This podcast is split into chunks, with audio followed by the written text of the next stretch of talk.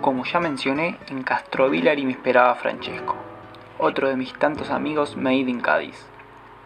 Él era cliente en el hostal donde yo trabajaba, pero solíamos formar parte del mismo grupo de salida de tapas o se iba a caminar incansablemente por la playa. Recuerdo patente su último día en Cádiz.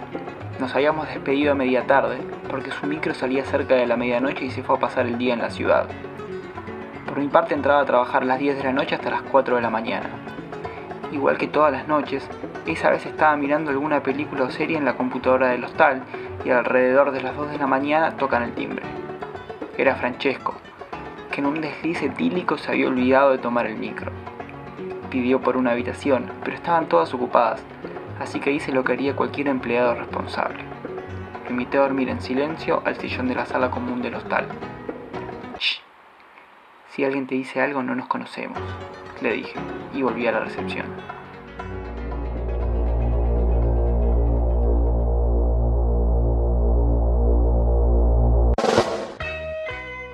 Bajé del micro luego unas 7 horas llenas de inseguridad.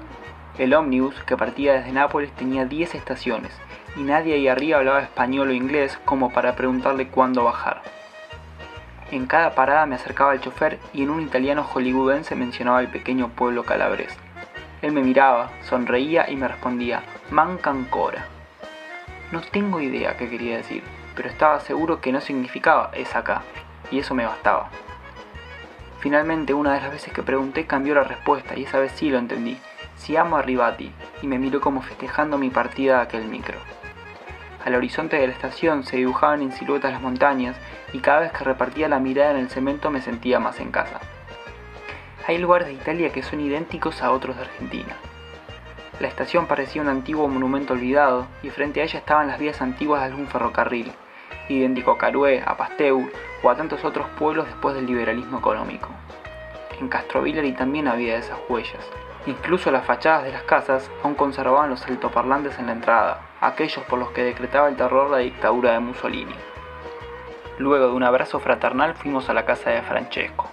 Allí nos esperaba su madre con la pasta y la salsa. Mientras la mesa era servida llegó su tío, listo para dar inicio al pranzo. El almuerzo era una sitcom, la familia de Francesco se esforzaba por entender lo que les decía y yo al mismo tiempo creía responder sus preguntas en italiano. A veces creo que hablábamos de lo mismo. El suspenso creció un rato después, cuando visitamos a su abuela, la nona, que estaba aún más intrigada por saber cómo había un argentino paseando por uno de los pueblos más diminutos de Calabria. Traté de conjugar los verbos lo mejor que pude, Francesco me ayudaba, y la nona creo que leía más en mi mirada que en mis labios. Estaba feliz por la visita de su nieto, que hace algunos años vive y trabaja en Inglaterra. Ella llevaba casi un mes en cama producto de una fractura en la cadera, y cualquier atisbo de humanidad en su habitación era un signo de cariño para ella. Me hablaba, sonreía, señalaba una foto antigua colgada en la pared, mencionaba a Cristo, me preguntaba por mi en la nariz, sonreía de nuevo y me apretaba fuerte la mano diestra. A veces un silencio cálido ronroneaba en la habitación, pero no pasaba mucho tiempo para que volvamos a intentar comunicarnos. A los dos días nos fuimos a Laino Castelo, un pueblo realmente diminuto, de no más de 10 cuadras que eran abrazadas por una pared impresionante de montañas. Al otro lado está su pueblo hermano, Laino Borgo.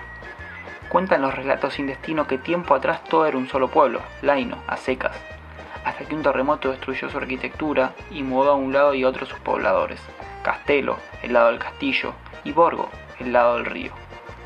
Actualmente se conserva en la altura la reconstrucción del pueblo devastado, Laino Vecchio, que da lugar a un paisaje impresionante, dos o tres casas y un bar que aún conserva la esencia de un pueblo olvidado. Allí estaban todos los amigos de antaño de Francesco, y los días pasaban como pasan los recuerdos. Algunos días a la vera del río, otros en alguna casa del pueblo, y mientras me enseñaban lo más básico del italiano, yo por mi parte me sentía orgulloso de convidar un mate a cada nuevo vecino. Tanto Castrovillari como Laino Castero no son pueblos que llamen mi atención. Sin embargo, esos días se puede simplificar lo que para mí más vale la pena entregarse al azar del viaje. Compartí unos días con una familia típica italiana, aprendí un poco de su lengua y gente que no me conocía decidió probar, por simple intriga, un bol con yerba y agua caliente que yo tomaba todo el día, al que llamaba mate. Si me preguntan, la respuesta es no. No recomiendo viajar a Castrovillari o a Laino, tampoco a Barcelona ni a Reykjavik. Si el viaje es solo por el paisaje, si no hay Francesco, Nicolás, María, Enrique, Tomás, si no hay desinteligencia en el explorador de comunicarse, no, no recomiendo viajar.